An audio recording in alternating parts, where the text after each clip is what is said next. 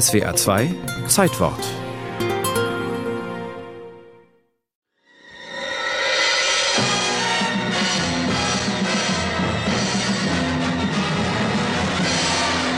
Schon 1959 war mit dem deutschen Kinofilm Nacht fiel über Gotenhafen die Versenkung der Gustloff einem breiten Publikum bekannt geworden.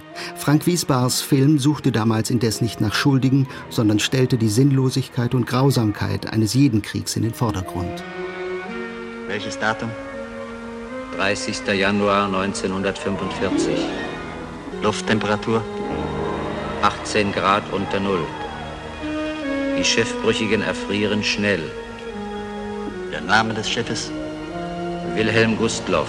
Die Wilhelm Gustloff war das Prestigeschiff der Nationalsozialisten. Es war im Auftrag der Deutschen Arbeitsfront für die Freizeitorganisation Kraft durch Freude gebaut worden und lief 1937 in Hamburg vom Stapel. Hitler selbst war zugegen. Benannt war es nach dem Landesgruppenleiter der NSDAP Auslandsorganisation in der Schweiz, der nach seiner Ermordung durch einen jüdischen Studenten von den Nazis zum Märtyrer der Bewegung ausgerufen worden war. Mit 208 Metern Länge war die Gustloff das damals größte Kreuzfahrtschiff der Welt. Zum Flüchtlingstransporter wurde es erst in den letzten Monaten des Kriegs. Nach der Schlussoffensive der Roten Armee war Ostpreußen vom übrigen Reichsgebiet abgetrennt. Hitler beschwor in seiner Rede zum zwölften Jahrestag der sogenannten Machtergreifung die Opferbereitschaft der Deutschen. Wie schwer auch die Krise im Augenblick sein mag, sie wird durch unseren unabänderlichen Willen, durch unsere Opferbereitschaft und durch unsere Fähigkeiten am Ende trotz alledem gemeistert werden. Mit der Operation Hannibal startete die deutsche Marineführung den Versuch, die rund 2,5 Millionen eingeschlossenen Deutschen in Ostpreußen nach Westen zu evakuieren, auf dem Weg über die Ostsee Richtung Danziger Bucht. Am Mittag des 30. Januar verließ auch die Wilhelm Gustloff mit rund 10.000 Menschen an Bord Gotenhafen, unter ihnen auch die 21-jährige Ursula Schulze-Resas. Die Räume füllten sich mit Menschen, mit alten Menschen, mit Kindern, mit Frauen.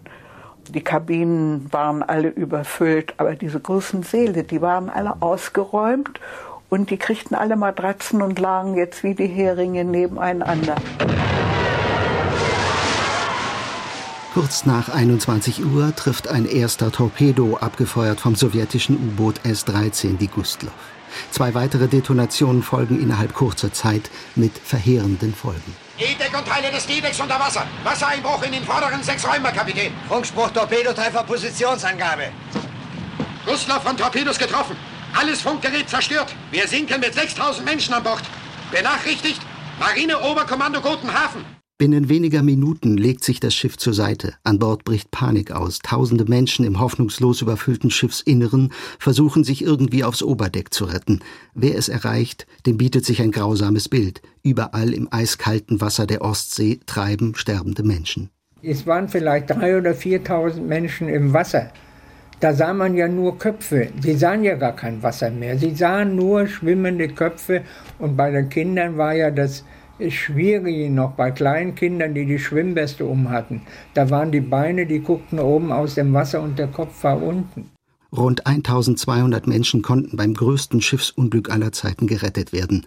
Bis zu 9000 fanden den Tod, sechsmal mehr als beim legendären Untergang der Titanic. Es hätten womöglich weniger sein können, wenn der schwere Kreuzer Admiral Hipper, der nur wenige Minuten nach den Torpedoeinschlägen die Gustloff passierte, angehalten hätte. Sein Kommandant entschied auf Weiterfahrt.